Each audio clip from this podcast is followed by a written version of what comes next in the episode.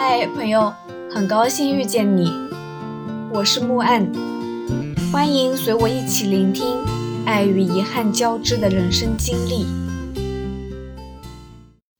进站安检候车室候车的时候，矫情的觉得硕大的背包比周遭的行李包、手提箱、编织袋看起来都更有逼格。终于挨到检票，随着人流上了站台。已已然上车。老实说，火车就是个行走的短暂社区。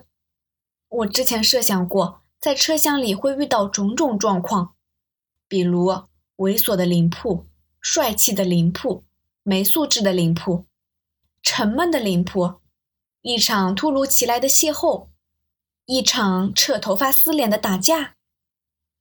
万万没想到啊！爱好历史的读者应该还记得，二零一零年年中，上海有一个举世瞩目的盛会，叫世博会。我进的那个卧铺车厢，除了我，从头至尾前后左右全是七八岁的小朋友，人手一只海报。根据他们此起彼伏的尖叫、对话、维持秩序的老师的斥骂。我推测出以下信息：这些小孩来自四川省绵阳市，他们暑期活动刚看完世博会，现在返程。七八岁，狗都嫌啊！我面无表情地穿过层层噪音，找到我的铺位。两个小孩子正在中上铺间上蹿下跳，另一个扯着嗓子吼：“老师，老师！”至今我还百思不得其解，火车站的工作人员到底是根据什么来售票的？一大节车厢，单单塞我一个外人是怎么回事？接下来的三十来个小时，吃饭、睡觉、躺铺位上百无聊赖，我像是狂躁大漠中冷漠的绿洲。换了任何一个有爱心的女子，大概都会跟小朋友们建立友谊。段数高点的，大概连对方爹妈的信息都套出来了。然而，那绝不是我。有人在路上会特别热情，路边买根冰棍都能结识朋友，上个车就能跟邻座从诗词歌赋调侃到美国总统。就像我的一个朋友，他就是特别的自来熟，青旅里抓一个人就能一起拼饭分摊。邻座唠叨两句就能互换电话号码。有一年，他在捷克结识了一对美国夫妇，第二年去美国，直接住到了这对夫妇家里，友谊天长地久。但我不行，我在路上特别冷漠，全身上下都写着“别烦我，别跟我讲话，我不聊天，我就情愿一个人待着。”这种个性并非没有好处。我们从安全的角度来分析，那些犯罪分子、人贩子，择定目标的时候，人群中第一眼锁定的，大多是诈糊脸、傻白甜脸、单纯脸、涉世未深脸，因为好骗。像我这种对全世界漠不关心的阴郁脸，骗子很难下手，没准心里嘀咕我是什么危险人物。而即便下手了，我也不按剧本接茬。有一次在上海，我在路上走，有个人骑自行车从我面前过，超过我的刹那，后座上一弹，掉下来砖头那么厚的一叠百元大钞。我脚步都没停，一脸冷漠的走过去了。身后，骗子的同伙还使劲叫我：“哎，小姐，小姐！”我只留给他了一抹高冷的背影，但这种个性的不便之处也很多，比如拼不到便宜饭、便宜房，再比如不喜欢打听和询问，以致错过了及时的重要信息。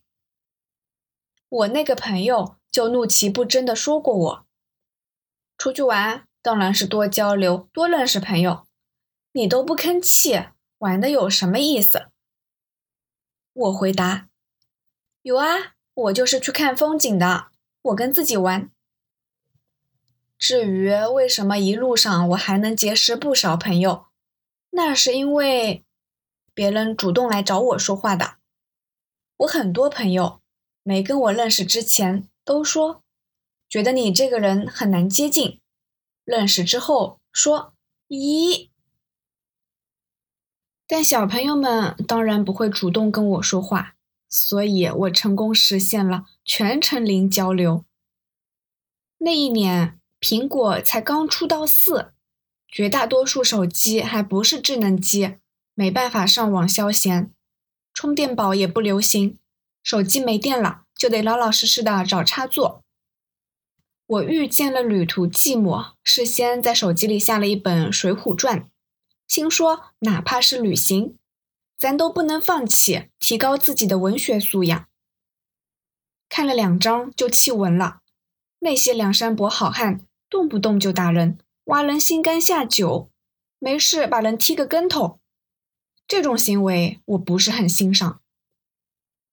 吃了几顿泡面干粮，睡了作息混乱的几觉之后，火车终于在第三天的凌晨近五点。到达成都北站，这是我第一次到成都。出站的时候，广场上人来人往，有灯，昏黄色。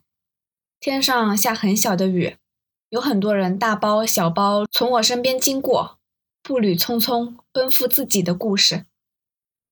我背着包转到火车北站东广场的公交总台，早班车都还没发，站台里晦暗不明。我一条线一条线的转悠，找到了事先查过的三百路公交车。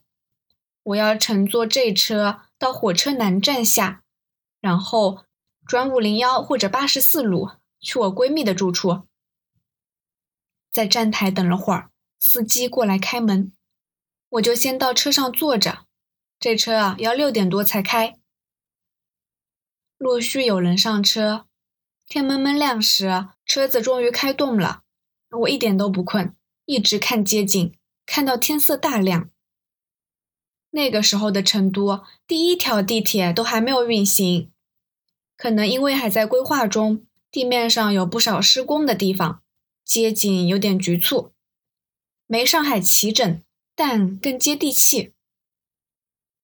到站之后，运气不太好，背着包东走西走，走的肩膀都酸了。还是没有找到转线的公交车，末了走到一个空旷的天桥下，觉得自己很凄凉。一咬牙，不就还剩几站地吗？打车。那时候卡里钱不多，在路上的金钱观很朴实。一手里有钱。有一段时间，什么零元游世界、不花钱搭车旅行很流行。但我从来不想这种事。到了陌生的环境当中，任何行为的本质都是交易，钱是最公平的媒介。二，尽量节俭，一路上尽量捡最便宜的公共交通，住过十五块钱一晚的床位，一顿饭一个馒头就几根店家送的榨菜了事。因为舍不得花十块钱租用洗衣机。所以自己吭哧吭哧的手洗。三，该花钱的时候就花，兴致来了也会请人喝酒吃大餐，感谢包车师傅辛苦的给他另外加菜。出于安全考虑，住好一点的宾馆，眼睛也不眨的买下自己看中的大几百的衣裳，然后基本没穿过。所以实在累的时候就打车啦。早上八点多。到了闺蜜的小区，闺蜜供职于世界顶尖的船运公司，人是工作狂，整个工作室也是一部疯狂的迁移史。当时刚从青岛到成都，后来她又经历了调去上海，再调回成都。去年公司再次调整，给了她三个选择：马来西亚、香港、欧洲。现在她在香港，经常向我抱怨。香港没有内地那么便捷的网上外卖。闺蜜睡得半醒不醒的下来接我，一路上羡慕着我这么洒脱，敢放弃工作。我回答：“这是如人饮水，冷暖自知啊。”后来的一路上都被人羡慕洒脱。其实我自己好多压力。最直白的就是，这下一份工作之前的空档期会有多久呢？多数人不会超过一个月。HR 会不会质疑我的空档期呢？我在没有找好下家之前主动离职了，别人会不会觉得我这人没有规划、欠考虑、不踏实？嘴上说着出来旅行散心，其实人生的绝大部分烦恼都是旅行解决不了的。不管你爬过多高的山，涉过多深的河，回到熟悉的生活之后，该你解决的还是得你解决。旅行改变的只可能是你解决困难的态度、想法和方式。在闺蜜的蜗居小憩了会儿。中午啊，他带我去吃饭，至今记得吃的是干锅皮皮虾，那种虾太戳人，吃之前你要捏住它的脑袋和尾巴，来回给它运动。我和闺蜜就这么吭哧吭哧不断的给虾运动，然后聊接下来的行程。尽管我是初入成都，但我不打算做任何停留，我要北上，去川北、甘南。九寨沟，我的征途是星辰大海。闺蜜说：“那你什么时候回成都啊？我还想抽个周末跟你一起玩呢，比如去个峨眉山什么的。”我说：“一两周吧。”闺蜜说：“行，那我等你。既然你这么快就回来，可以把行李分一部分放我家，不用背那么多。”哈哈，结果是近三个月。闺蜜说：“那你明天就走吗？票买了吗？第一站去哪儿？”我说：“都江堰吧，这么有名的水利工程，得去看看。”呵呵，结果是，直到今天我都没去过都江堰。感谢收听，希望这个播客能陪你度过每一段孤独的旅程，彼此温暖，彼此治愈。希望来到这里的你可以放下一天的疲惫，尽享这人间好时节。